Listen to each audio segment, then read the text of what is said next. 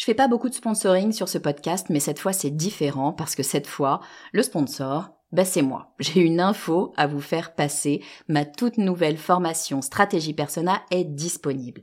Stratégie Persona, c'est la solution pour toutes les personnes qui ont du mal à trouver des clients. Toutes les personnes qui ont du mal à définir qui sera leur prochain client. Toutes les personnes qui ont du mal à trouver les mots justes pour parler à leurs clients. Parce que oui, vous savez que mettre vos clients au cœur de votre stratégie, ben c'est ce qui va vraiment faire décoller votre marque. Sauf que c'est pas si simple que ça. Alors j'ai créé tout simplement la formation la plus complète du marché sur le persona. Et je vous fais une promesse, si vous la suivez et si vous l'appliquez, dans une semaine, vous saurez exactement qui est votre client idéal et ce qu'il faut lui dire pour qu'il achète. Stratégie personnelle est disponible sur mon site le podcast du marketing.com slash stratégie persona. Vous écoutez le podcast du marketing, épisode 3.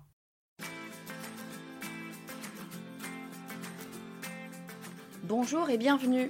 Je suis Estelle Ballot et je suis ravie de vous recevoir sur le podcast du marketing. À chaque épisode, je vous propose d'analyser les techniques marketing qui marchent, pas à pas et très concrètement, pour développer votre activité. Aujourd'hui, on parle d'un sujet qui est au cœur des préoccupations de tous les entrepreneurs. Comment faire pour générer des revenus?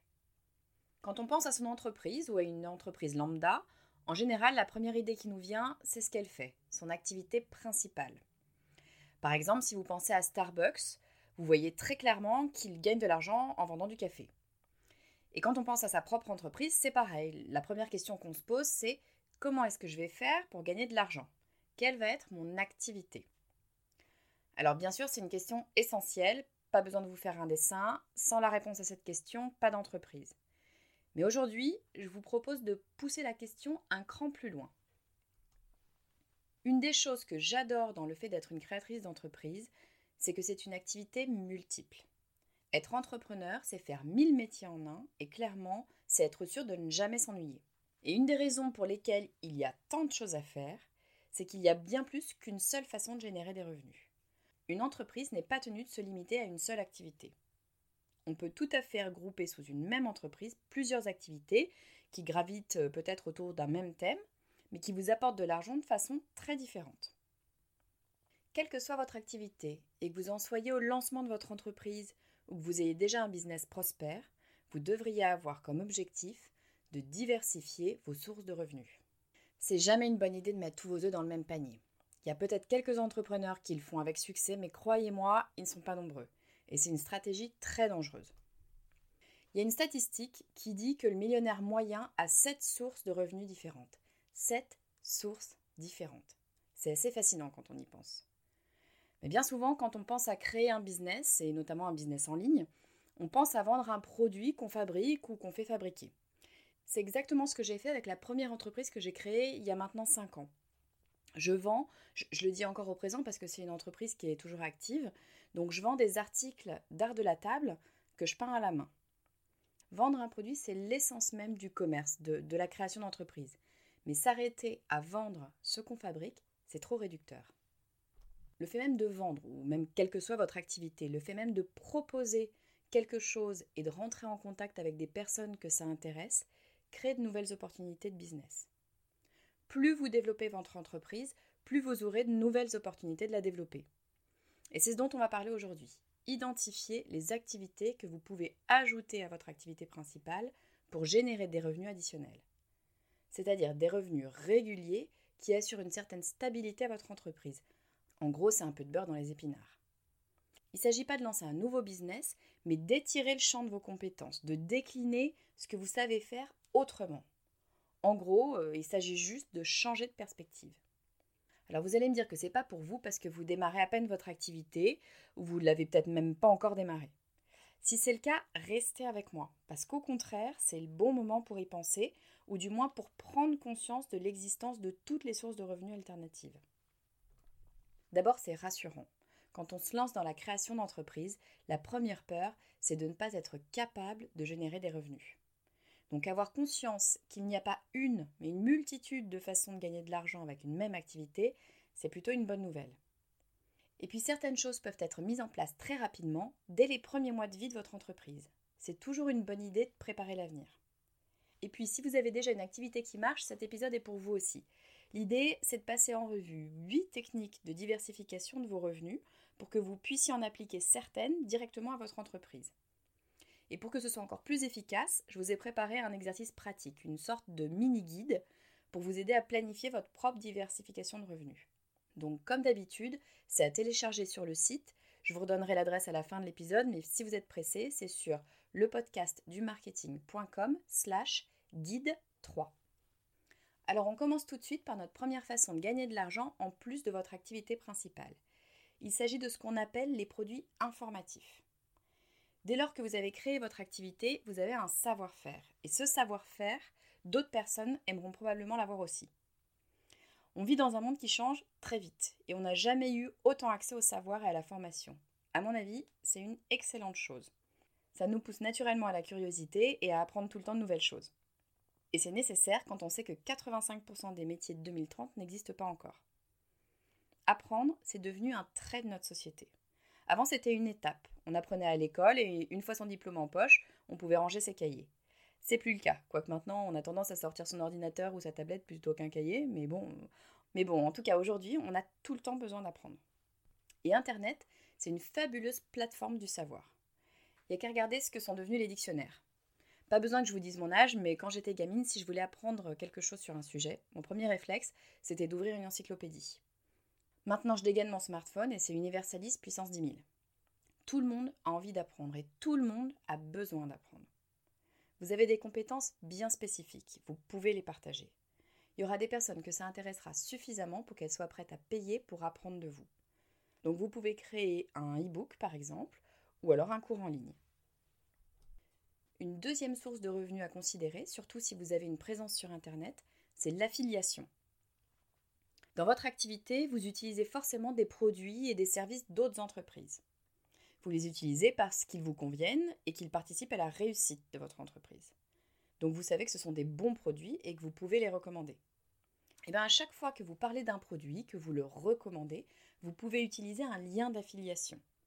Le principe est simple. Si une personne clique sur votre lien pour aller sur le site de l'entreprise X et achète leur produit, vous recevez un pourcentage de la vente. C'est logique puisque vous apportez de nouveaux clients à l'entreprise X. Je vous donne un exemple. Disons que vous proposez des conseils en comptabilité. Je ne sais pas pourquoi ça me vient à l'esprit là tout de suite, mais bon, pourquoi pas. Donc vous proposez des conseils en comptabilité. Eh bien, il pourrait être tout à fait logique que vous ayez un logiciel de comptabilité à recommander. Si votre audience a besoin de conseils pour gérer sa comptabilité, elle a probablement besoin d'un logiciel de comptabilité performant.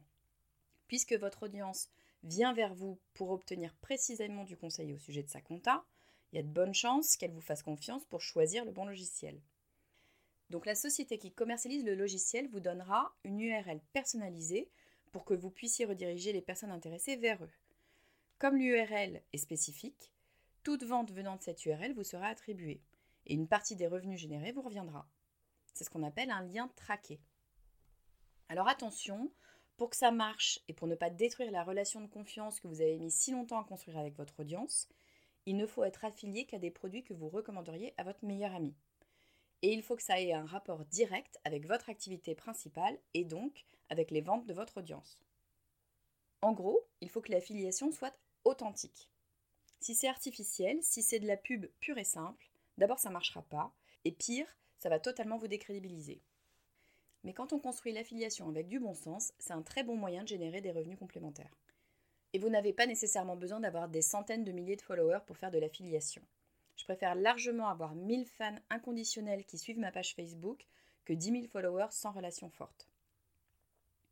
Lorsque vous recommandez un produit à votre audience, que ce soit à 1000, 10 000 ou 1 million de personnes, il faut que vous compreniez que vous donnez à cette entreprise un espace de pub non négligeable. Dès lors que votre audience a confiance en vous, votre opinion a de la valeur. Et il y a des entreprises qui sont prêtes à vous payer pour que vous parliez de leurs produits. Donc clairement, l'affiliation est une stratégie à avoir en tête. Ensuite, il y a le contenu payant. Le contenu payant, c'est un peu l'étape après l'affiliation. On est entre l'affiliation et la pub. Ça peut prendre la forme d'un texte sur votre blog, par exemple, ou pourquoi pas des photos sur Instagram ou une vidéo sur Facebook. L'idée, c'est qu'on vous paie pour parler à votre audience d'une entreprise tierce. C'est clairement une stratégie à avoir en tête si vous avez une audience dont vous connaissez bien les attentes. Mais alors attention, terrain glissant. Encore plus que pour l'affiliation, assurez-vous de ne le faire que pour des marques auxquelles vous croyez dur comme fer. Il faut vraiment le voir comme un partenariat, une association. Il faut vraiment que ça ait du sens avec votre activité principale. Si ce n'est pas le cas, vous vous transformez en affiche de pub. Et à moins que la pub soit votre activité principale, c'est rarement une bonne idée. Ensuite, vous avez les sites payants. Un site payant, c'est un site ou un groupe Facebook pour lequel il faut payer un abonnement pour y accéder. Alors comme pour un site classique, tous les mois ou toutes les semaines, peu importe, hein, vous allez proposer du contenu. Mais pour qu'on soit prêt à payer pour ce contenu, il faut bien évidemment qu'il soit de très bonne qualité. Il faut qu'il apporte réellement quelque chose à ses membres. Donc on peut imaginer par exemple un site payant destiné aux personnes souhaitant apprendre à cuisiner avec des produits de saison. Donc toutes les semaines, on retrouverait sur ce site les recettes de la semaine avec des vidéos qui montrent comment faire pas à pas. Mais en plus de ça, on retrouverait aussi des astuces sur comment choisir les meilleurs fruits et légumes au marché. Et puis on aurait des vidéos sur comment faire pousser ses meilleurs légumes. On pourrait même imaginer qu'on y ajoute des conseils pour mettre ses euh, récoltes en conserve. Peu importe le sujet, à partir du moment où il y a une demande sur le long terme, vous pouvez créer un site payant. Si votre contenu est suffisamment intéressant pour votre audience, ils seront prêts à payer pour y accéder. Un autre moyen de générer des revenus, c'est d'intégrer de la publicité sur votre site. Le gros avantage, c'est qu'une fois que vous avez installé la publicité, l'argent entre automatiquement. Alors on est bien d'accord, encore une fois, l'idée n'est pas de mettre n'importe quelle pub sur votre site. Vous ne voulez surtout pas vous transformer en panneau publicitaire, c'est le meilleur moyen de dévaloriser tout votre travail. En revanche, rien ne vous empêche de prévoir quelques espaces bien définis sur votre site pour y intégrer des visuels de société dont l'activité est complémentaire à la vôtre. Comme toujours, il faut que ça ait du sens pour votre audience. À partir du moment où ça répond à une question, ou un besoin de votre audience, la pub n'est pas vue comme quelque chose de désagréable, mais comme une solution. Mon conseil, c'est de travailler avec un nombre limité de sociétés avec lesquelles vous allez construire une relation de confiance et des publications régulières. Vous ne choisissez que des produits qui sont en accord avec vos valeurs et votre sujet, et vous évitez de perdre du temps à rechercher de nouveaux annonceurs tous les mois. Et puis imaginons que vous connaissez un produit ou un service qui est complémentaire au vôtre. Et mettons que vous croyez dur comme fer en ce produit, et peut-être même que vous l'utilisez vous-même et vous l'aimez tellement que vous ne pouvez plus vous en passer. Et eh bien dans ce cas-là, vous pourriez devenir ambassadeur pour cette marque. Un ambassadeur, c'est un client d'une marque qui est tellement convaincu par cette marque que la façon dont il en parle vaut toutes les publicités. Et vu que c'est lui-même un client, il comprend les questionnements et les attentes des futurs clients. Du coup, ils se font mutuellement confiance puisqu'ils sont finalement assez similaires. Donc si vous utilisez un produit ou un service encore une fois dans le cadre de votre activité dans la mesure où c'est applicable à vos propres clients, alors vous pouvez gagner de l'argent en devenant ambassadeur de cette marque. Ça ne veut pas nécessairement dire que vous allez passer votre temps à parler de cette marque. L'idée n'est pas que vous arrêtiez votre activité pour celle d'un autre, mais vous pourriez en faire la promotion ponctuellement, pour un événement particulier ou par exemple pour un temps fort de l'activité de cette marque. Autre chose, si ce n'est pas déjà votre activité principale, vous pouvez faire du conseil ou du coaching. Vous allez me dire, bah justement, c'est pas mon activité principale. Moi, je fais pas de conseils. Moi, je suis une spécialiste du toilettage pour chien. Bah, pourquoi pas, hein, pour l'exemple. Donc, aucun problème. Vous connaissez toutes les façons de toiletter un chien, tous les trucs et astuces pour qu'il reste tranquille pendant qu'on lui donne son bain. Et vous êtes une pro pour vendre le produit miracle pour qu'il garde le poil soyeux.